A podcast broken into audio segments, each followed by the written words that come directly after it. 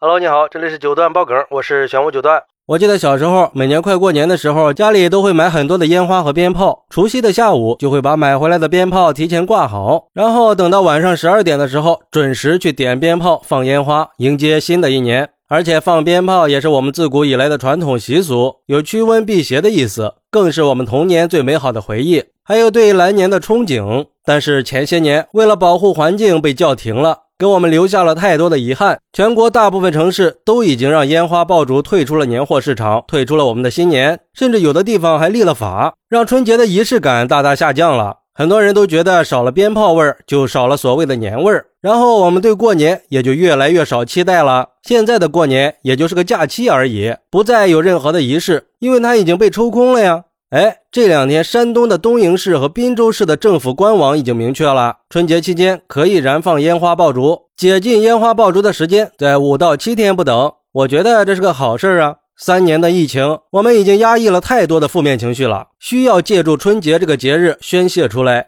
就像一个网友说的，节日本质上就是一种仪式的象征，它承载了我们的共识、期待和希望。春节是我们中国人最大的仪式了，辞去旧岁，迎接新年。实际上是给我们提供了一个和过去的不满和一切负面的东西割裂的机会和理由，重新燃起对下一年的希望。这种信心和希望，正是我们现在最需要也是最缺乏的，不管是经济方面还是生活方面。还有网友说，我觉得和防疫政策一样，凡事不能搞一刀切。如果在人口密集的超大特大城市，那的确是污染很大，也有安全风险，禁止也有必要。可是，在一般的三四线城市和小县城里，真的就没有必要了。也就那么几天，为了春节，为了开心，为了文化的传承，也为了连续三年的疫情搞得都很压抑，不妨通过燃放烟花爆竹来释放一下，驱散疫情的阴云，从心理上赶走病毒的阴影，让我们也过个轻松年。我们太需要一个热闹的春节了，也让环保和城管部门好好休息休息。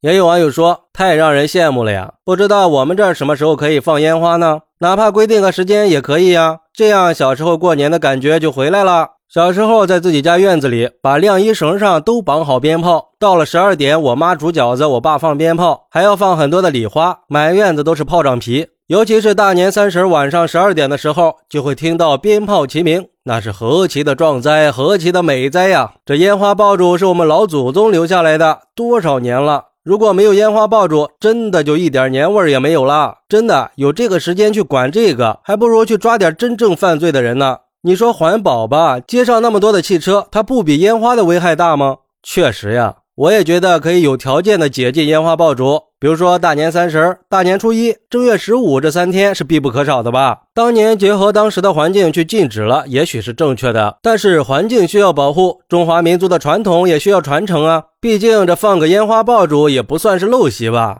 我们从小就学过，这放鞭炮的初衷是驱赶年这种怪兽。我们现在也特别希望把新冠这个瘟神给他送走，在春节之后，让我们有一个全新的开始，过上没有病毒的正常生活。我觉得那个网友说的没错，这个春节我们太需要热闹一下了，太需要辞旧迎新的信念和希望了。也希望有条件的解禁烟花爆竹可以被提到日程上，让我们过一个久违了的真正意义上的团圆年。当然了，还是要注意防护啊。很可能春节的时候会迎来一波感染高峰的，也不能光顾着高兴，忽略了防护的重要性嘛。好，那你希不希望可以解禁烟花爆竹呢？快来评论区分享一下吧，我在评论区等你，拜拜。